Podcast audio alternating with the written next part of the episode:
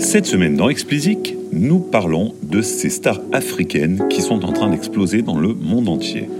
Ensuite, nous parlerons des annonces d'Instagram sur la monétisation et nous terminerons en observant une nouvelle tendance apparue avec la crise du Covid, l'Instant Deluxe Edition. Allez, partons en Afrique.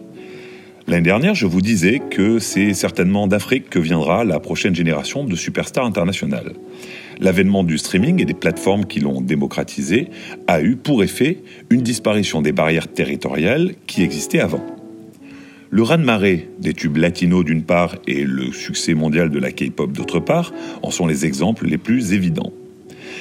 Alors, vous me direz qu'il y a déjà eu des superstars africaines. Vous me citerez entre autres Fela Kuti ou Myriam Makeba et vous aurez raison. Mais l'époque n'est plus la même. Aujourd'hui, toucher un public réparti sur les cinq continents est beaucoup plus facile qu'avant. D'autant plus que globalement, le hip-hop a pris le dessus sur les autres genres, particulièrement pour les moins de 25 ans, et est devenu un langage universel. Pas étonnant, donc, que depuis quelques années, les majors lorgnent sur ce continent. C'est 1,2 milliard d'habitants, dont l'âge médian est de moins de 20 ans. Forcément, ça constitue une audience de choix pour les artistes locaux comme pour les artistes internationaux. Le Nigeria est le pays qui retient le plus l'attention. Les trois artistes dont je voudrais vous parler en sont originaires. Avec la plus grosse économie du continent et une population de plus de 200 millions d'habitants, le Nigeria a également réussi à développer ses artistes sur le continent et à travers le monde. Donc je voudrais vous parler particulièrement de Tiwa Savage, Davido et Mr. Easy. On pourrait également parler de Wizkid, qui avait été le premier artiste africain à atteindre la première place du Billboard grâce à son featuring avec Drake. Prouvant que de l'autre côté de l'Atlantique, les superstars américaines suivent de près l'effervescence de la scène musicale africaine, si on peut parler de scène homogène tellement le continent est divers. Kendrick Lamar, mais également Beyoncé, ont œuvré pour donner de la visibilité à la scène africaine. Ne croyez pas pour autant que ces stars sortent de nulle part, et je vais vous l'expliquer, mais elles ont déjà bien roulé leur boss. Prenez Savage, la reine de l'afrobeat, qui habite aujourd'hui Lagos. Elle a auparavant étudié à la Berkeley University of Music à Boston.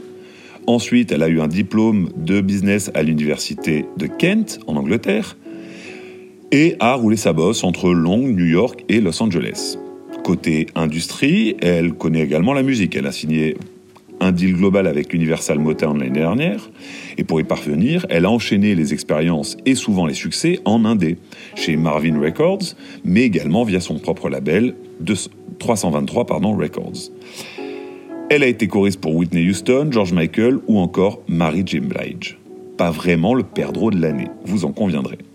De son côté, Davido est dans l'industrie depuis 10 ans maintenant. Il a signé chez Sony un label deal pour Davido Music Worldwide, sa structure.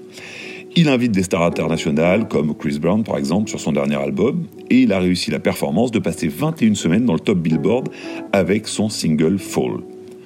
Encore mieux avec Mr. Easy, le troisième de, notre triptyque, qui en plus d'une carrière prometteuse, a carrément créé un incubateur de talent pour mieux aider les jeunes artistes autour de lui. Il vient de lever des fonds d'ailleurs, avec succès. Il a tourné avec J Balvin, il prépare un EP avec des titres en fit, excusez du peu, Nicki Minaj et Major Lazer. Et ce n'est que le tout début, car là nous parlons de musique nigériane et alentour. Le continent est tellement vaste que d'autres pépinières de talent vont émerger. Et là nous ne parlons que de l'Afrique anglophone. La scène francophone a tout autant d'atouts pour réussir à exploser mondialement. Il faudra donc, pour voir les nouvelles tendances émerger, scruter l'Afrique attentivement dans les prochains mois. Allez, enchaînons avec Instagram qui vient de faire deux annonces très importantes. D'une part, ils ont expliqué être en train de sortir une fonctionnalité permettant d'acheter un badge cœur pendant un live stream. Ce badge, qui coûte je crois environ 1 euro, vous permettra d'être identifiable parmi les autres participants et d'accéder à des fonctionnalités avancées. Au début, les revenus iront intégralement à l'artiste, puis ensuite, ils ont annoncé qu'il y aurait un partage entre Instagram et le créateur. En parlant de partage de revenus, Instagram a également annoncé qu'ils allaient lancer la pub sur IGTV. Cette pub se lancera lorsque vous cliquez depuis votre feed pour voir la suite d'une vidéo sur IGTV. Elle sera limitée à 15 secondes.